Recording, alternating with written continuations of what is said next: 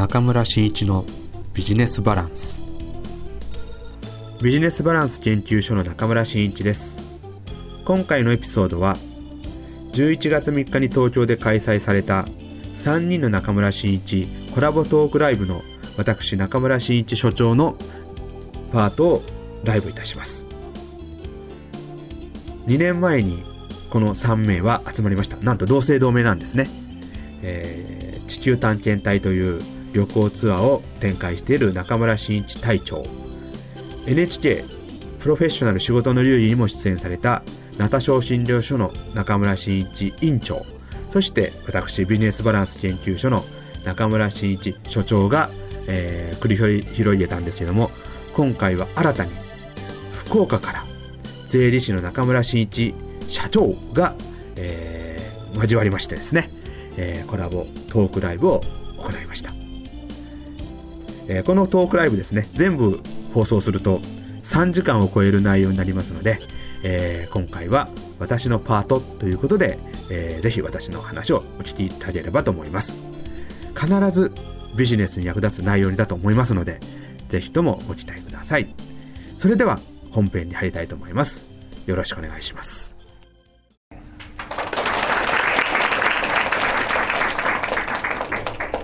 はい、えー、皆さんこんにちは、えー、中村真一というとですねまたいっぱいいるのであれなんですけど、えー、今、えー、この3人の中村真一の中では所長と呼ばれています、えー、僕はですね、えー、さっき紹介がありました山口県から来てます。結構山口バリバリです。ですので、えー、ちょっとわからない言葉が出るかもしれませんけども、えー、ワークショップの時にですねまたお話しいただければと思います。それとですね、えー、私めちゃくちゃ Facebook やってます。で、えー、ぜひともですね今日のこの3人ともですね、えー、Facebook でどんどん写真を上げてくださいということを、えー、医師が確認できましたので今からですね、えー、よかったらあの写真を撮ってそしてそれを Facebook で上げてもらえたら嬉しいなと思いますのでバンバン、えー、いつの時でも撮ってもらえればなというふうに思います。それではですね、えー、ちょっと進めていこうかなと思います。の私のスタイルはですねちょっとあの立ってホロホロしながらああの喋るという、えスタイルなので、えー、ちょっと落ち着きがないかもしれませんけどもよろしくお願いします。はい、えー、さてこれですね。隊長と。懐かしいな。はい懐かしいですよね、えー、今からですねこれは、えー、2年前ですね。2年前ですね、えー、隊長が突然山口にやってきました。で山口にやってきて、えー、じゃあ一緒にライブをやりましょうか。ということで山口の友人たちを集めて、えー、これは2人でトークライブをやったという時なんですが、えー、これを見られたもう一人の中村真一さんがすごく嫉妬したというジェラシー。ジェラシー。ジェラシーと いうような、えー、場面でした。でその後ですねそれから3ヶ月4ヶ月後にですね今度は、えー、その3人初めて会うえー、その時に、えー、僕と隊,、えー、隊長は、えー、時間通りにちゃんと集まってでも院長はモテと暮らせと来ないと。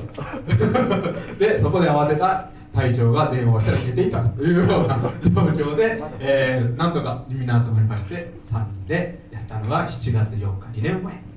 すね。でその後ですね今度は去年の11月今度隊院長が山口県に公園にやってきました。えー、600人集まったんでしたっけ？そうですね、はい、600人集まってですね実は今日来る前にですねその山口県の主催されていた、えー、中村院長の主催されていた方から突然メールが来ましてですね院長に会われるんですね。よろしく言っとってくださいということだったのでよしさんがよろしく言っとってくださいと。はいということでですねここでですね、えー、1時間のトークライブをやりましてこれはユーストリームっていうのを使って生放送しました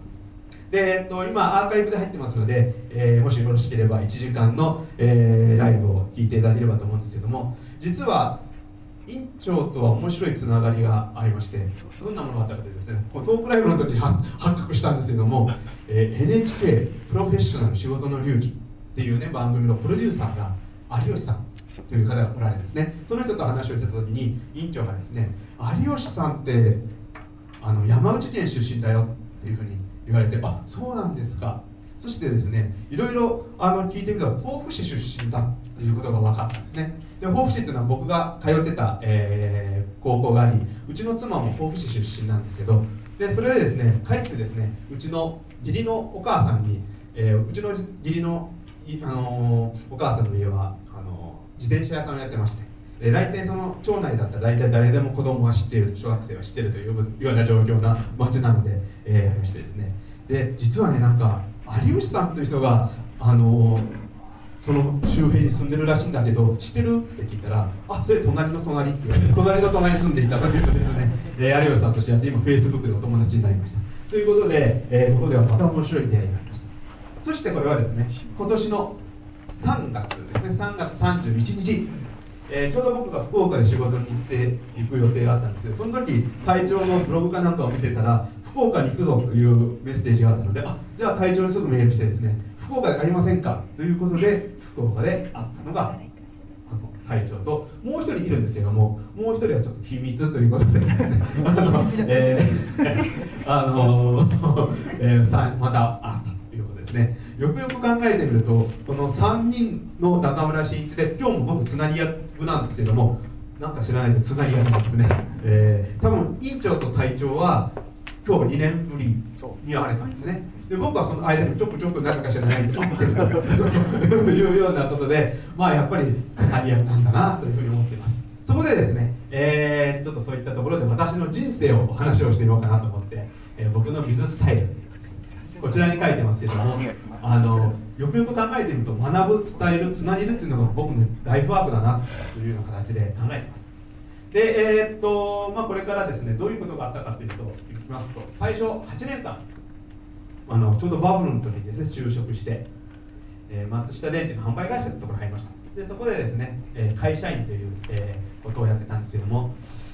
まあその時ですね僕が足らなかったものに自分に自信がなかった。営業をやってたんですけども自信がなかった。でいろいろとこう悩み悩み悩んでいた時自信を持つためには何をしたらいいのか普通だったら仕事に燃えようということだったんですけど会社を辞めて自分で何かをしようと思ってしまってですね、えー、なんのまあコンサルタントになりたいなという淡い夢を持ちながら辞めました。でも周りには協力してくれる人たちがいるだろうなと思って辞めたんですけども全く誰も協力してくれる人がいな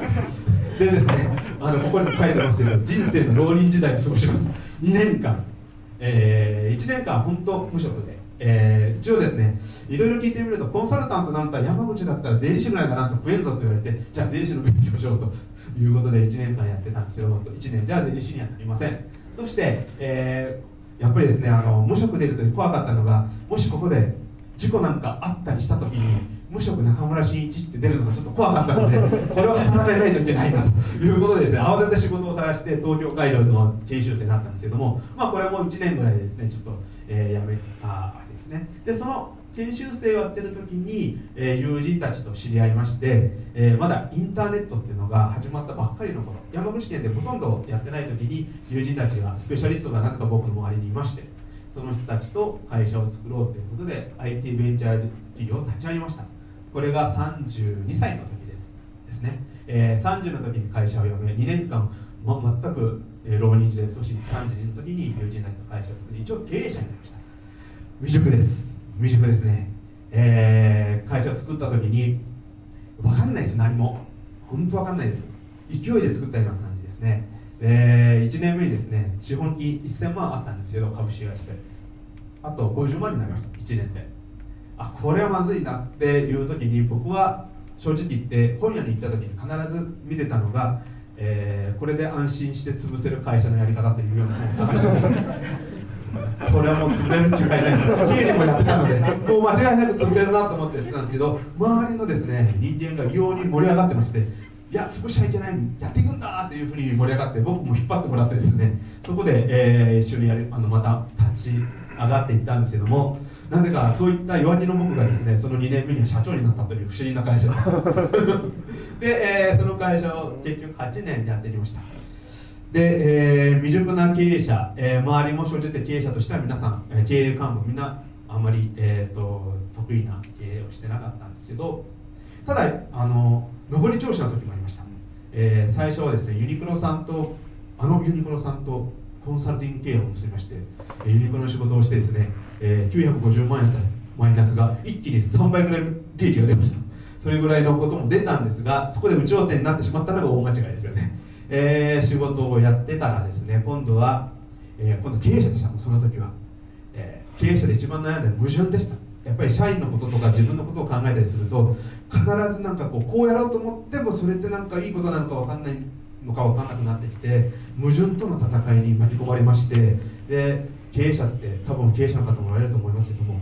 実は孤独ですよね。相談する人がいないです。いないです。で多分そうなるだろうなと思って友達も作ろうと思って作ってたんですけども意外とそうなってくるとあんまり話を聞いてくれない友人が多くてどんどんどんどんなんかこう落ち込んできました。で私はどちらかというと仕事はポジティブにある方で笑顔で仕事をするって言われた人間がですねこの頃はですね正直言ってもう鏡を見るのが嫌でした。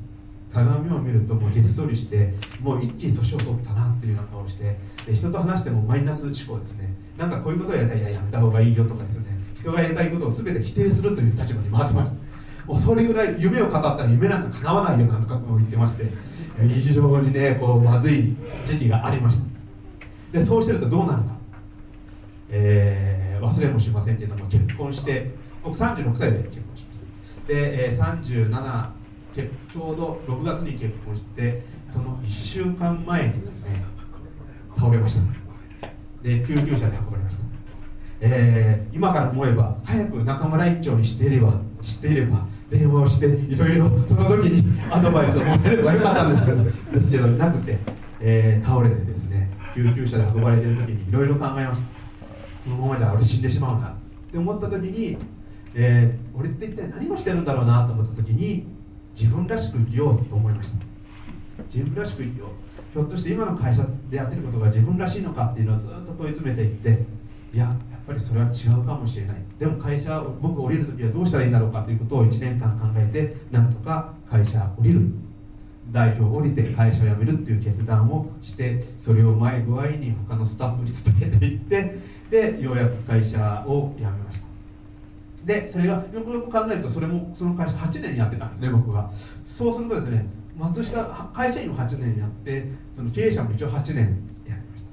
た。で、えー、今度は、えー、この浪人時代は過ごしたくなかったので、えー、即会社を作ろうと思って会社を作ったのが今の会社でコンサルタントを本当やろうと会社を作りました、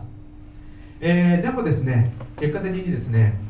あのコンサルタントっていうよりもよくよく考えてみると今研究者だなっていうふうに思ってますまあ、研究者になりたくて山口総合研究所という名前にもしたんですけど まあ本当研究者だなと思ってます。で何をしてたかというとちょうどこの辺からですね、えー、起業家の支援をしてました行政さん行政からですねちょうどぜあの日本でですね起業家をあの生み出していこうというあのブームがあった頃ででちょうどベンチャー企業をやった私に白羽の矢が立ってですね、えー、企業支援をしてくれないかということで企業支援を始めました。よくよく考えるとちょうど今年ぐらいで10年ぐらいになります。であの行政や商工会議所の、えー、企業支援をやってて窓口相談員っていう形でですねこんなところに座って、えー、相談来てくださいねいわゆるあの診療所の先生みたいなですね。で来られて、その人たちの相談を聞くと、老若男女ですね。さまざまな方が来られます。一番若いのは高校生。で高校生のあの会社作りました。で一番年の方はやっぱり65歳ぐらいで、えー、自分がやりたいことがあるからということでやりました。本当多くの方が来られて多分10年間で起業家として生み出していったのが約200人ぐらいですね。そして、えー、相談だけでいうと2000件ぐらいは、えー、相談を受けてたのでやっぱり1000何人ぐらいと接してます。であの企業相談っていうのはですねなんかかっこよくやビジネスとはこうですねっていうようなこともあるんですけども大半は人生相談です。やっぱり年配の方が来られるといろいろ話を聞いてあげるとですね3時間ぐらい話をされます。多分隊長が来られたらですね12時間話をされる。そうですね。そうですね。ずっと繰り返さないといけないというような感じです。でまあいろいろね本当来られる方々おられます。いろんな方が来ます。えー、そうですね。結構多いの一番多いのは即来てですねこの相談室の前に座られてお金を貸してくれっていうのが一番 でお金を貸してくれ何をするんですか？今から創業したいんですね。何をする？いやお金を貸してくれ。それしか言わない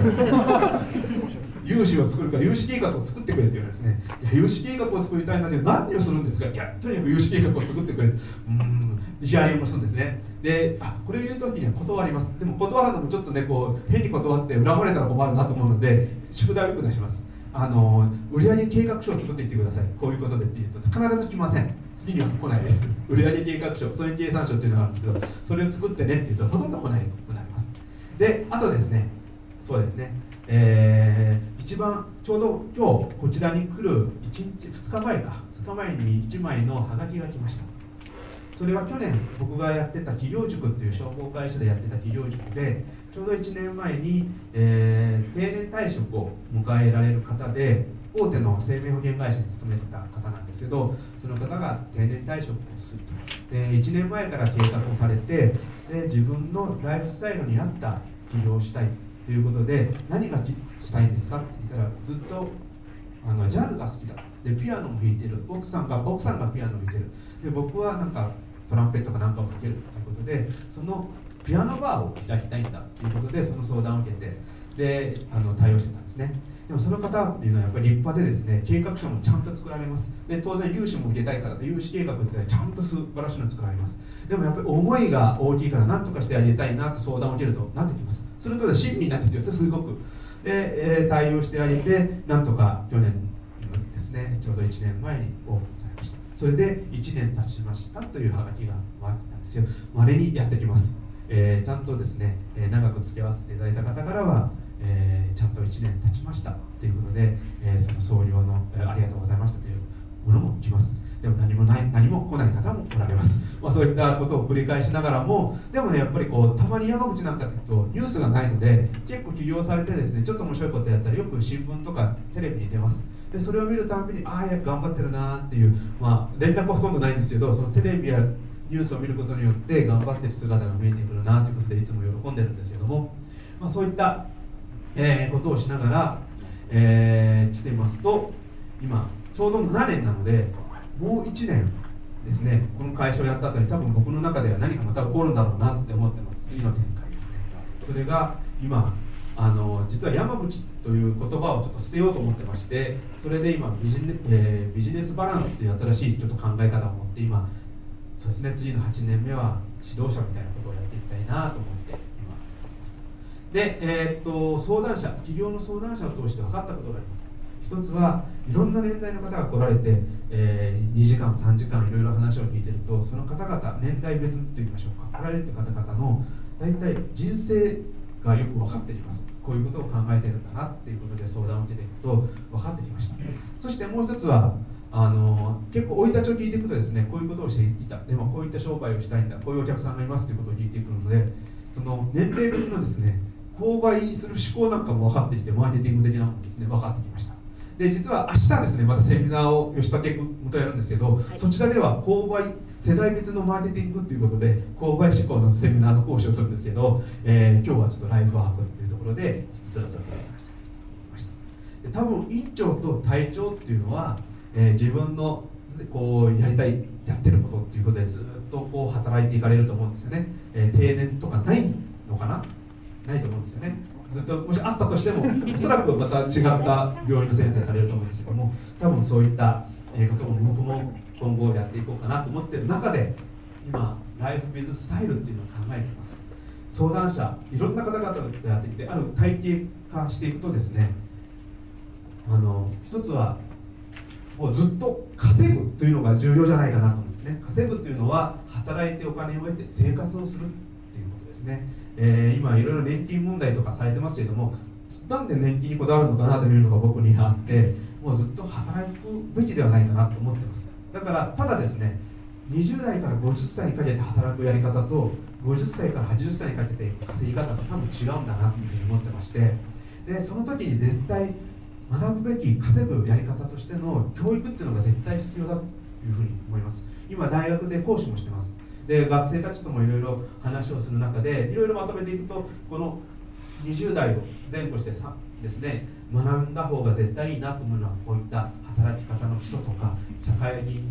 基礎力とかビジネスの手法場合によっては企業法とかですね。あとはやっぱり一番重要なのはコミュニケーション法、まあ、こういったものを学んでいってそれから本当に稼ぐ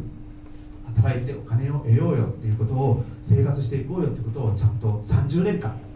やっていったらいいんじゃないかなということで、えー、今考えてまして。で特に私もこの分類に入ってくるんですけども今僕の周りのやっぱり相談者で圧倒的に増えていってるのが、えー、僕が46なんですけどその辺の方々の相談です。起業という相談じゃないんですね、えー、一つは、えー、起業っていうのが結構皆さん来られてる方で起業したいっていう方もおられると思うんですけどその方々は結構夢を持った起業の方が結構おられると思います。でも私のところに来られる方っていうのはやむやむなく起業するという方ですね。例えばリストラにあってでもいろいろ就職活動をしても何も、えー、就職先がないから一つはもう起業するしかしかないんですよっていう形で起業したいという方もおられますし、えー、まあ、当然ですね定年退職後のことを考えた時に今のうちからちょっと楽しむ起業をやりたいから今から勉強したいんだということで、えー、でも、え今まで会社員だからどうやって自分でお客さんを見つけたらいいか分かんない。そういったところをちょっと教えてもらえないかということでよく相談に来られます、まあ、そういった方々と対応している時にやっぱりこういった、ね、ものが必要なのかなと思います。一つ一番ですねこの辺の方々でよく言われるのがあの例えば Facebook とか Twitter とかブログとか入れると僕はできないという方が結構おられます。で若い方は結構それができると思うのでそういった方々の情報ツールの活用というのが今一つこの辺の年代の方々に教えていきたいなというふうに思ってまして今結構この情報ツールの活用ということで講師なんかをさせてもらってます。でもう一つの稼ぎ方っていう形で言うともうここら辺はですね結構がむしゃらにお金稼いだりですね上場したりとか狙う人もいるんですけどもうここは共感で共同一緒に働いてそしてみんなで作っていこうよというような稼ぎ方ではないかな。そして80歳ぐらいまでなんとか働いていければいいなというような感じで今僕の中では新しいビジネススタイルという形で考えています。そんな中ではですね非常に隊長がやっている地球探検隊のビジネスモデルっていいなと思うんですよね。すごくいいですよね。もうみんな共感した人たちが集まってますからね。今新しい会社の作り方ってやってるんですけどそこはやっぱりあの社長が会社を作っていくだけではなくってそこに関わる人たちで一緒にその会社を作っていこうよ盛り上げていこうよということが今非常に言われてます。だからそういったもので地球探検っていいですよね。みんな仲間ですもんね。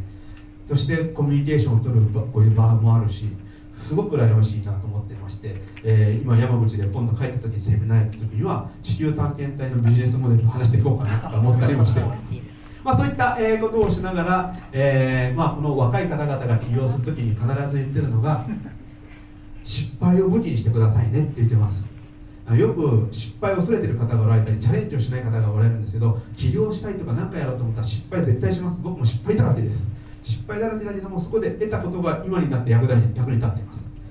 だから若いうちにはこの辺の時にはこの時には失敗を武器にしましょうよ。そしてこちらの方になってくるとここはここは経験を武器にしましょうよ。結構ですね相談ここで来られた時にあの今までついてない仕事であの新しいことをやりたいっていう方がおられるんですね。結構そういう方々大変です。やっぱり見てた感じですね。そう結構やらないとあの本当うまくいかないですね。やっぱり経験を生かしたい方の方がうまくいってます、まあ、こういった、えー、ことを今アドバイスさせていただきます。でもう一つ僕がやりたいのは、えー、2年前のですねあのこのトークライブの時に委員長が、えー、全日本ナタ賞計画でしたっけ？というのを発表されたんですね。すごい計画だと思ったんで僕は対抗してて新日本新日本ビジネスタイルというのが多分その説明は委員長されると思うんですけどあのやっていきたいなと思いますどういうことかというとあの今ユニクロの仕事もやってて思ったんですけどもうほとんど製造と小売をどんどんやっていこうということで間のものがなくなってきたんですね。で昔は本当僕が松下に入った時っていうのはこの間に卸会社さんとか販売会社さんがあってその人たちがその製造やってるメーカーと販売店さんをうまく結びつけていって開拓していってでコミュニケーションを取っていって反則をしていくっていうことをやってました。で今それがもうほとんどなくなって縮小されてなくなっていってるんですね。そこで僕の同僚なんかもほとんどリストラされてですね全然違った仕事をやってます。ですからここでですねちょっとそういったことをちょっと変えていきたいと。いうところで、えーと、新日本ビジネススタイル。というのをやっていきたいなというふうに思っております、はい、で今フェイスブックバンバンやってるんですけどもここでですね一つやってるのはコラボネットっていうのをやってます。今これはですねある東京の人人材系の会社の方と一緒にやってるんですけども今まずやってるのは山口で3年前に立ち上げていろいろな方々とワークショップをやって新しいビジネスを創造しようということをやってます。で去年ですね、えー、ここに羽根さんという方が高知市でそのコラボネットワークっていうのをやり始めまして今山口と高知で維新ネットっていうのをやろうということで維新つながりの今、えー、つながりを人が介してやっていくと。で今まではワークショップだけだったんですけど Facebook という非常に便利なツールが出てきたのでこの Facebook をつないでもう今各地でやっていきたいなということをやってます。でまあ実際にこういうことも生まれました。高知の料理家の方がですね山口にやってきて我々の仲間の中で非常に山口の面白い食材を使ってとか回られてそれを高知に持って帰って高知で山口の食材を使った料理教室をやるということも生まれてきました、まあ、こういったところで新しいビジネス創造をしていきたいなということを今考えてやっております。で今私が動くところでコラボレーションを生み出していこうということで、えー、これが C 日本ビジネススタイルです。で今山口からですね今福岡、えー、広島米子なんかでもやってるんですけど、えー、とあと高知ですね。これから東京とか。えー、昨日はですね実は山口から新潟のコンサルタントと一緒にあの東京まで移動してきました、えー、たまたま、えー、一緒になったんですけど。でその方といろいろ話して新潟でもできるんじゃないかねって話になったので、えー、新潟でもやりながらこの網の目のような、えー、計画をやっていきたいなと思っています。ぜひとも「いいね!」と思っていただいてですね。そして一緒にやろうというような方を今募集してますので、Facebook を見つけていただいてですね、私の名前を見つけて、あ、そうか、私の名前で探しても、でも、ダメ間違えて、あの、とにかくですね、あの、はい、あの、一緒に何かやりたいなというふうに思います。でもう一つですね、えー、もう早々とビジネスバランス研究所という将来の名前の会社を作ってですね、今、Facebook でやっております。で、これはですね、もう一つやってるんですけど、あの、体調はですねブログでもう検索するとほとんど以前は体調のブログがブワーッと中村真一で検索すると出てきました。そこで今度マスメディアで NHK に出られた委員長が出てこの委員長には。そこで対抗するしかないんですよ。そろそろ僕もあのお二人を抜いて上に行かないといけない。何かしないといけないなというふうに考えた時に、うん、彼らがやってないものは何だろうか。よしこれはあのちょっとあの iTunes というところでですねビジネス番組の配信っていうのがありましたでそれでちょっとやってみようかなということで今 iTunes で、えー、ポッドキャストで聴ける、えー、中村真一のビジネスバランスと、えー、なんで中村真一をついたかというとそれをつけることによって院長の体重より上に行こうと検索対策もやってるんですけども、えー、今こういったものを、えー、やっています、えー、おかげさまでですね6月16日にです、ポッドキャストで全国第3位に参加しました。今高いとか時には50人落ちてまあそういうのをこう繰り返しながらも多分一応ポッドキャストで見るとですねおすすめの番組ということで出てるので、まあ、これをですねなんとかずっと継続していってですね、えー、皆さんに聞いていただけるようにしたいなと思ってます。またですね実はあの今回のこの、えー、運営者である吉武君にもですね登場していただいてますのでそこにも、えー、ぜひ聞いてもらいたいし、えー、第1回目のゲストが勝手にですね委員長とのトークライブ見てます。そうそう出てます、まあ、そういった、えー、ことをしながら、えー、今いろいろ楽しんで、まあ、楽しんでますね。で今私はこういった人脈解放宣言というかまたか言葉を作るのが大好きなので 言葉を作って今活動しています。これは人と人と人と人とのつながりをビジネスに生かし知識経験能力を解放することによってビジネスに結びつけてそして大事なのが自分のビジネスを宣言して、まあ、人に言っていくってことですね。人に言ったらですね僕も経験していった中で人に言うと帰ってきますいろいろ協力者が出てきます。パートナーが出てきたりします。言わなければ何もできない。だからとにかく宣言していこうよということをやってるんですけども、まあ、これで、えー、新日本ビジネススタイルをやっていこうかなというふうに思っております、はい、それではですねそろそろ時間になったと思ったので、えー、委員長につなぎたいと思います。委員長のトークは正直言って面白いですプレッシャーかけない。いや、言っとかないとですね。あの面白くて、多分何かを涙を流します。涙を流します。そういってプレッシャーをかけた時にどういうお話をされるか、その話の楽しみなんですけども、それではバトンタッチしたいと思います。どうもありがとうございました。は